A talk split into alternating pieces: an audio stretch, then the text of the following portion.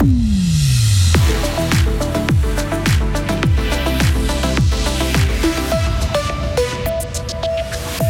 de déduction fiscale pour les parents qui gardent eux-mêmes leurs enfants à la maison. Une motion mal accueillie par plusieurs.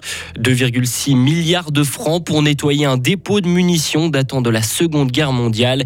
Et la région du Tigré reçoit enfin de l'aide humanitaire après des mois d'isolement. Une journée souvent nuageuse, parfois pluvieuse et surtout venteuse. Attention, maximum 13 degrés. Jeudi 17 novembre 2022. Bonjour Hugo Savary. Bonjour Mike, bonjour à toutes et à tous.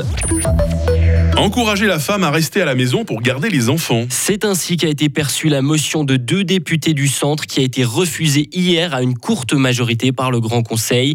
Le texte proposait une déduction d'impôt de 4000 francs pour les parents qui gardent eux-mêmes leurs enfants à la maison, car les autres qui placent leurs bambins en crèche peuvent déduire jusqu'à 12 000 francs par an.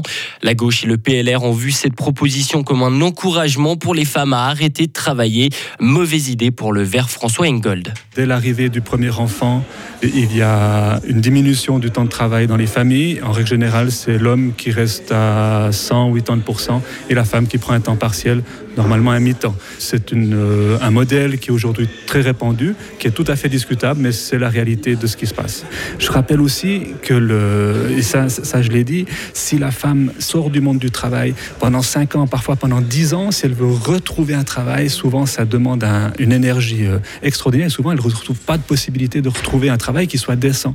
Pour les députés du centre, il s'agissait de mettre fin à une injustice fiscale. Les explications de Louana Menou-Baldi. La femme aujourd'hui, elle doit pouvoir avoir les conditions de choisir si elle veut ou elle peut aller travailler ou si elle doit, elle peut rester à la maison. Si je prends ma belle-sœur, elle, va travailler, elle a la chance d'avoir les grands-parents qui gardent les enfants.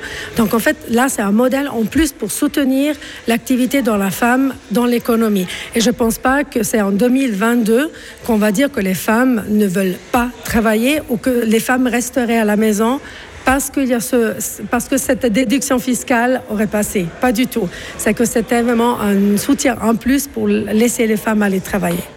Aujourd'hui, environ 32% des enfants sont pris en charge par des structures d'accueil extra-familiales dans notre canton. 4 ans de prison ferme ainsi qu'une expulsion du territoire suisse durant 10 ans. C'est la peine requise par le ministère public fribourgeois contre un ressortissant français qui s'est fait passer pour un marabout.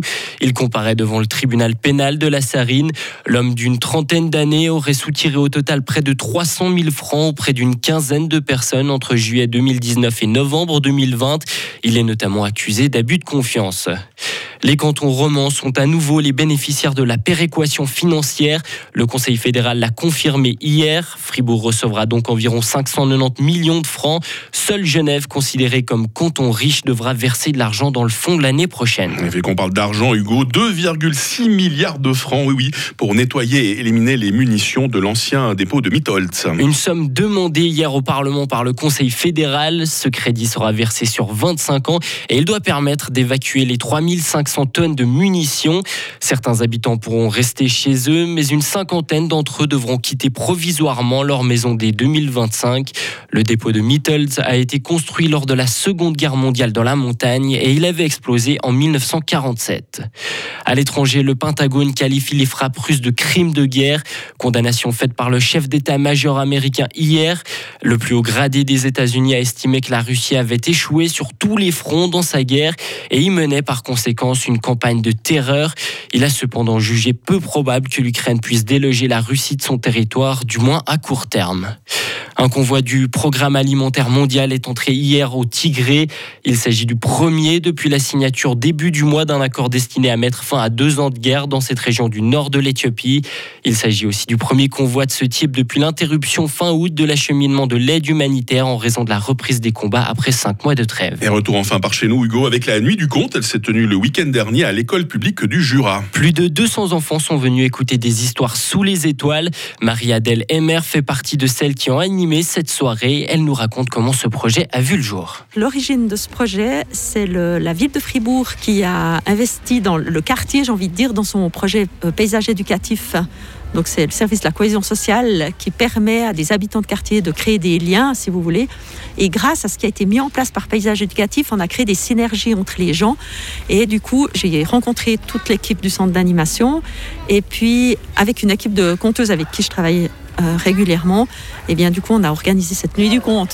On vous emmène dans cette nuit du conte dans une demi-heure avec un reportage de Dimitri Faravel. Il était une fois l'actualité avec Hugo Savary, prochain chapitre tout à l'heure à, 7h30. C'est pas des histoires pour s'endormir, c'est des histoires pour se réveiller avec vous Hugo. C'est hein. très sérieux l'actualité. Allez, à tout à l'heure. Retrouvez toute l'info sur frappe et frappe.ch. Il est 7h07. La météo avec l'IRT Automobile, votre partenaire Mercedes-Benz à Payerne, là pour vous depuis 1983. Ah, ça souffle, hein. c'était prévu un vent du sud-ouest modéré à fort. Aujourd'hui, faites attention.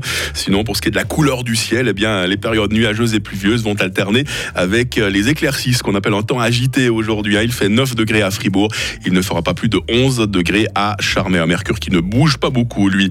Nous retrouverons euh, plus ou moins la même météo demain vendredi, à part que ce sera moins venteux. On aura un temps souvent nuageux, par moments pluvieux, avec toutefois des éclaircies par-ci par-là.